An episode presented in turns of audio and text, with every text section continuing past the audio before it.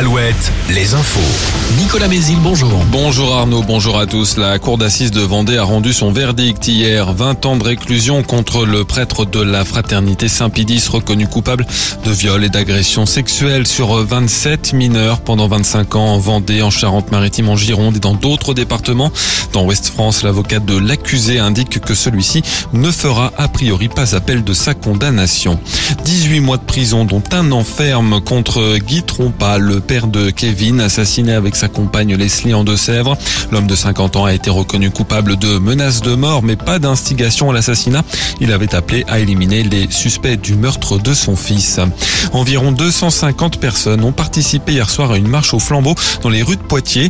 Euh, un cortège organisé pour soutenir un modèle agricole différent. Il s'est déroulé sans incident, ce malgré une interdiction préfectorale, un arrêté qui court d'ailleurs jusqu'à ce soir, alors qu'une deuxième manifestation est attendue cet après-midi à l'appel du collectif Maison des Luttes.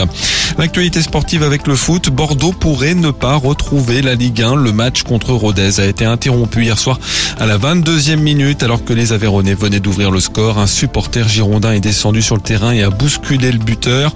Une commission de discipline se réunit lundi et pourrait déclarer une défaite des Girondins sur tapis vert. En bas de tableau, Laval a acté son maintien par une victoire de Buzyn à la dernière minute contre Amiens. Ce soir, c'est la Ligue 1 qui rend son verdict. Deux derbies à suivre, notamment Brest-Rennes où le Stade Rennais est encore en course pour une place européenne et Nantes-Angers avec des Canaries condamnés au succès pour espérer se maintenir.